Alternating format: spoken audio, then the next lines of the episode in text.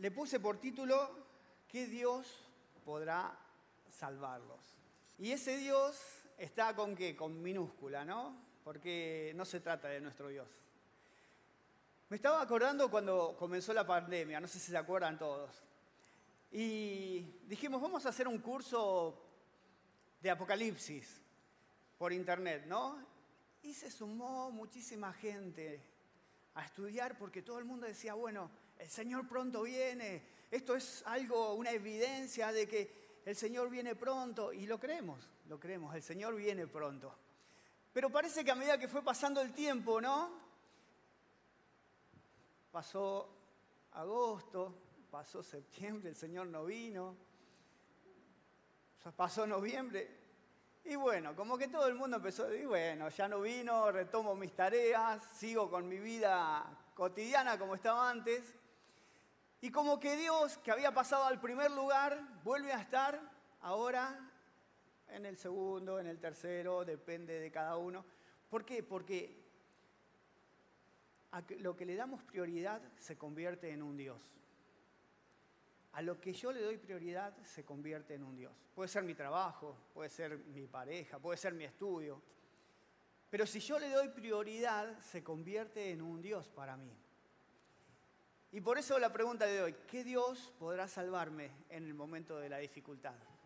Si yo estoy aferrado a ese Dios, que tal vez es mi trabajo, que tal vez es mi estudio, que tal vez vuelve a ser mi vida cotidiana, y dejé a Dios así en segundo o tercer lugar, ¿qué Dios podrá salvarme? Y esa es una pregunta que yo quería hacernos a todos en esta mañana, porque traje una historia que todos conocemos, y es la historia de los tres amigos de Daniel. ¿Se acuerdan? Yo les cuento para los que no conocen, el pueblo de Israel fue conquistado por el pueblo de Babilonia y llevado cautivo a esa ciudad. Y fueron muchos judíos, muchos judíos llevados cautivos. Y entre ellos fueron Daniel, Ananías, Asael y Misaías, amigos de Daniel, entre muchos otros judíos que fueron al palacio del rey para aprender la cultura de Babilonia. Y ellos aprendieron allí y estuvieron en ese lugar, fueron muy buenos, y el rey los terminó poniendo en lugares muy importantes dentro de su reino. Y estos, estas tres personas que el rey les cambió el nombre, ¿se acuerdan cómo eran? Sadrach, Mesac y Abednego. Muy bien. Les había cambiado el nombre. Resulta ser que el rey hizo una estatua gigante de oro representándolo a él y él dijo, cada vez que suenen la, música, todos tienen que postrarse y adorar la imagen que él había hecho. Y de esa historia yo quiero hablarles. ¿Por qué? Porque estos tres muchachos no se arrodillaban cada vez que sonaba la música. Y siempre vieron que hay, en el Palacio del Rey siempre hay el que viene a comentar, ¿no? por no decir otra cosa, le diríamos a, buchonear o una cosa así. y vienen y le dicen, rey, mire, es solo para informarle, ¿no? Pero hay tres que no se arrodillan, dice, ¿no? Hay tres muchachos que no se arrodillan cada vez que suena esto. Así que yo les traje ahí, eh, a ver si pasa, oh, muy bien.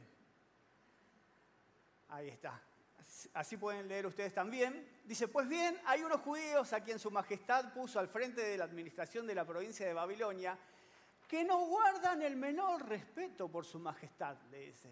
Ni adoran a los dioses ni a la estatua de oro que su majestad ha mandado levantar. Ellos son, por si usted no lo sabe, Sadrach, Mesach y Abednego.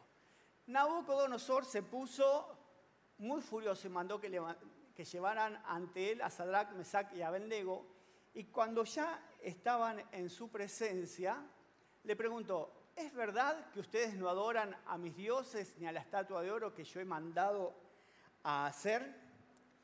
Y después le pregunta al rey, ¿están ustedes dispuestos tan pronto como se oiga la música a inclinarse ante la estatua que yo he mandado hacer y adorarla?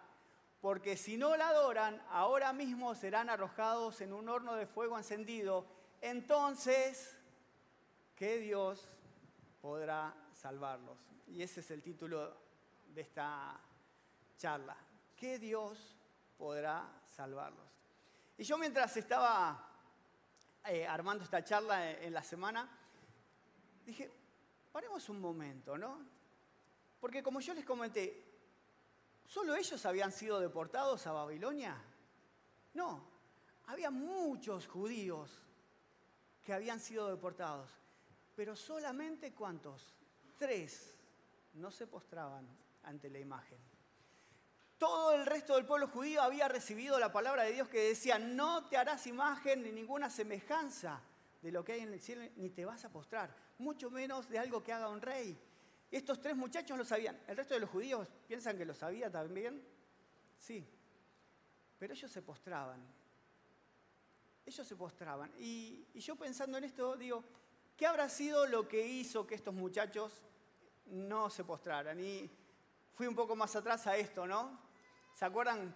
Daniel 1 nos dice, pero Daniel se propuso, y ahí yo agregaría, Daniel y sus amigos, se propusieron no contaminarse con la comida y el vino del rey, y pidió al jefe del servicio de palacio que no los obligara a contaminarse con tal alimentos.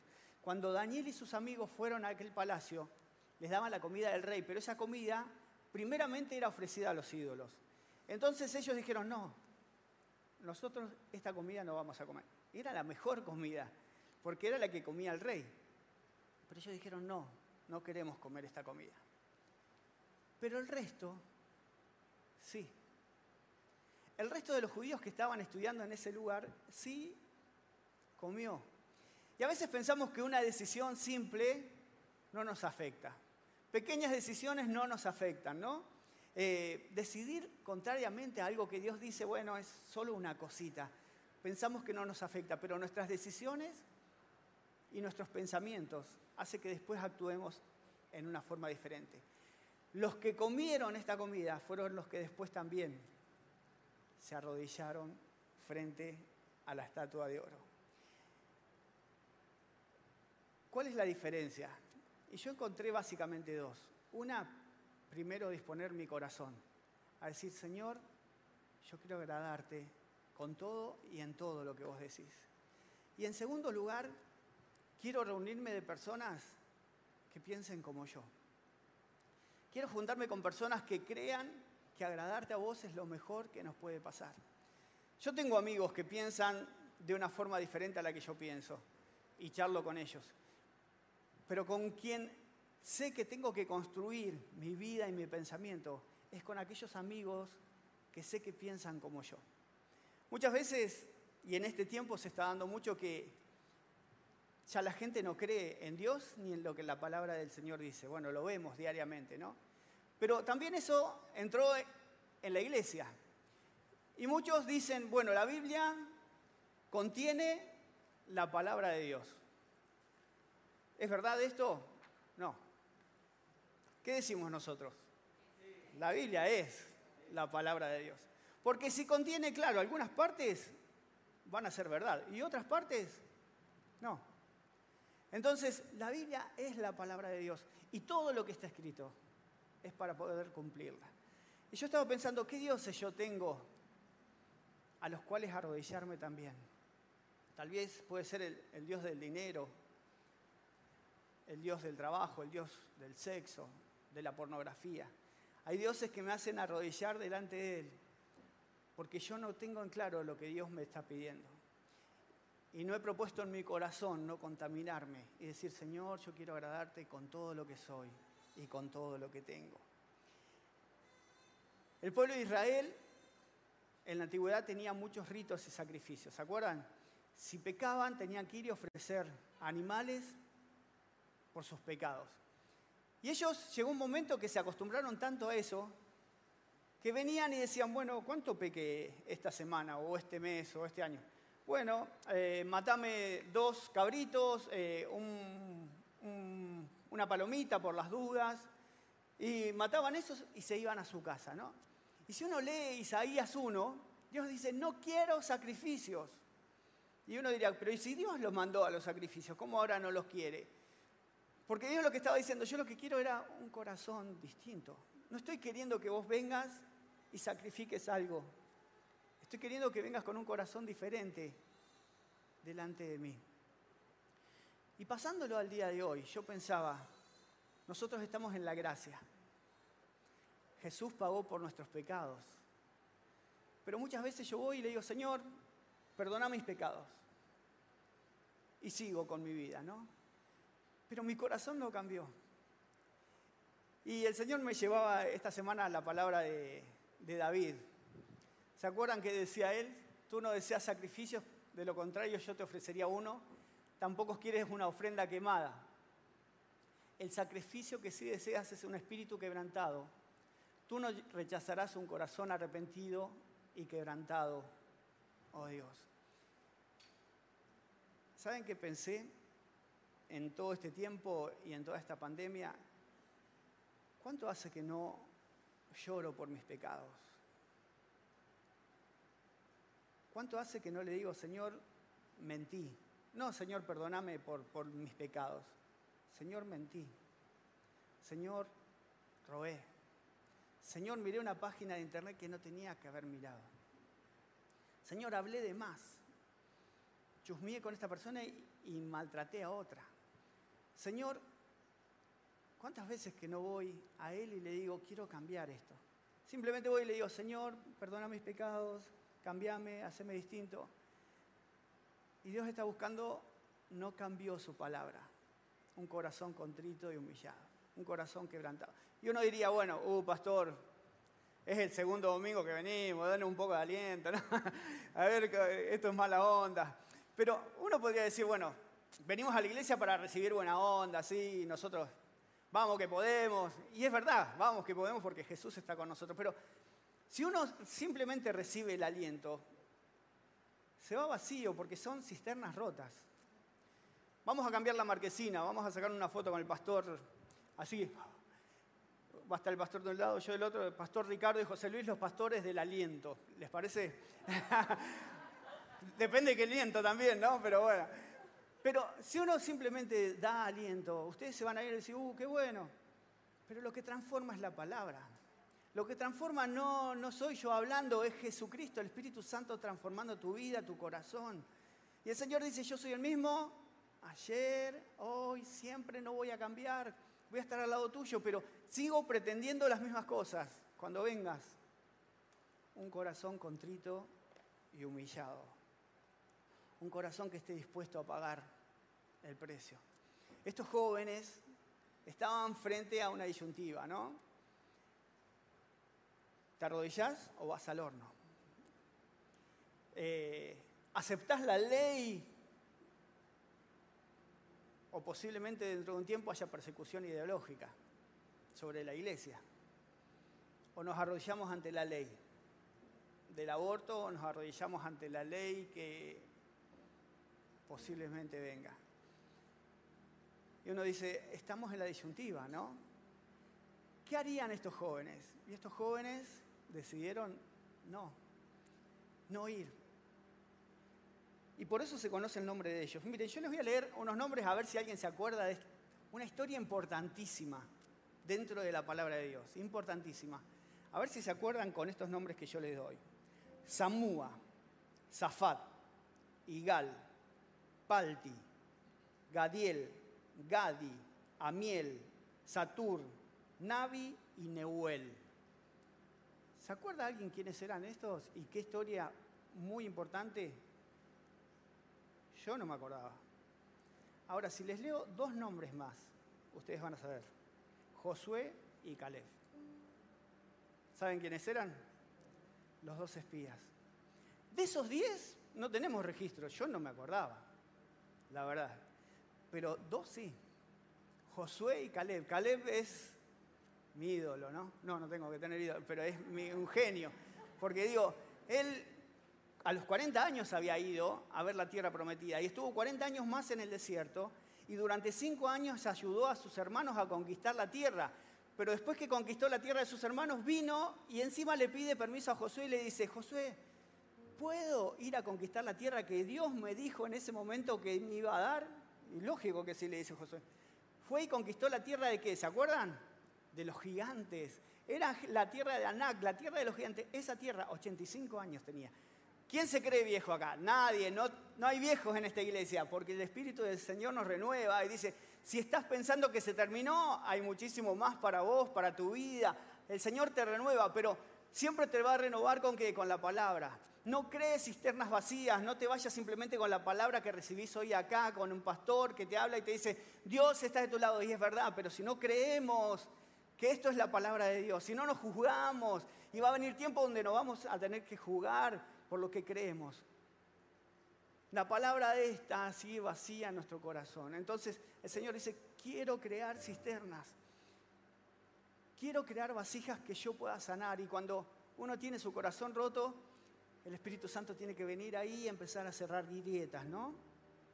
Y cierra una grieta y vamos poniendo un poquito del Espíritu Santo y cierra otra grieta para poder llenar más y cierra otra grieta y ese vaso se va llenando cada vez más y el Espíritu Santo te renueva y te renueva y ya no es por vos, es por el Espíritu que vivís. Empieza por una decisión, como esta que dijeron los muchachos, no nos vamos a contaminar. Vamos a creer en lo que vos dijiste desde un principio, que no nos vamos a arrodillar y no nos vamos a arrodillar. Y vamos a seguir creyendo en todo lo que vos tenés pensado para nosotros. Los jóvenes dicen, tenemos, no tenemos que discutir este asunto, contestaron los tres jóvenes. Nuestro Dios, a quien adoramos, puede librarnos de las llamas del horno y de todo el mal que su majestad quiere hacernos, y nos librará, dicen ellos. Pero aún así, si no lo hiciera, sepa bien su majestad que no adoraremos a sus dioses ni nos arrodillaremos ante la estatua de oro. Ellos decían, nosotros sabemos que Dios nos puede librar. Yo sé que Dios me puede librar. Yo sé que Dios te puede librar. Pero aún así, si no lo hiciera, Él siempre va a estar a tu lado. ¿Se acuerdan qué pasó?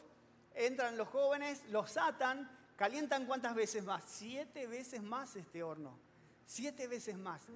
Y los que lo tiran, ellos mismos se quemaron y murieron. Y los jóvenes cayeron en el horno. ¿Y qué se quemó de ellos? ¿Se acuerdan? Las sogas que los ataban. El Señor quiere cortar las ligaduras de tu vida y liberarte. Decir, vos sos libre en mí. Yo quemo esas ataduras, pero no te quemo a vos. Como decía un pastor, ¿no? La llama del Señor no quema, la llama del Señor purifica. La llama del Señor purifica. Y el Señor dice, se quemaron esas.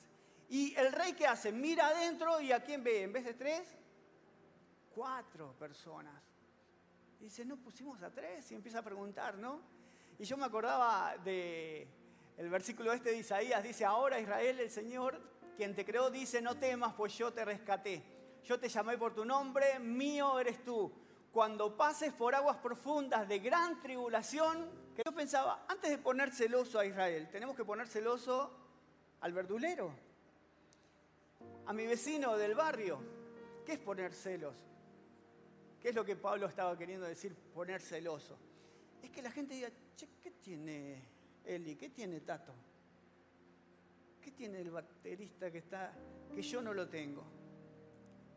¿Qué tiene Mauri en su vida que yo no lo tengo?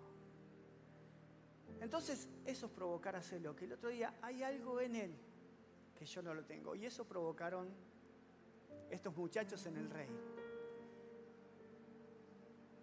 Y cuando el rey los hace salir, después dice algo que yo quiero que lean conmigo, con todas sus fuerzas, ahora. Miren lo que dice el rey. ¿Me ayudan? En ese momento, Nabucodonosor exclamó, Alabado sea el Dios de Sadrach, Mesach y Abednego, que envió a su ángel para salvar a sus siervos fieles, que no cumplieron la orden del rey, prefiriendo morir antes que arrodillarse y adorar a otro Dios que no fuera su Dios.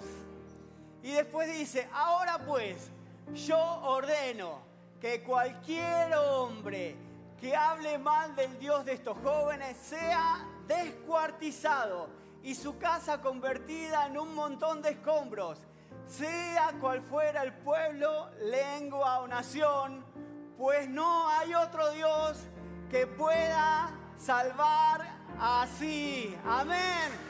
No hay otro Dios que pueda salvar así. Ellos provocaron celo ellos provocaron celo de este rey Y este rey dijo, no hay otro Dios. Al principio comenzó diciendo, ¿qué Dios podrá salvarlo? Y después terminó diciendo, no hay otro Dios que pueda salvar así. Y estos jóvenes decidieron no arrodillarse ante esta estatua, porque su Dios les había pedido que no se arrodillen delante de nada. ¿Qué te está pidiendo el Señor en este tiempo? ¿Qué te está pidiendo el Señor en este tiempo?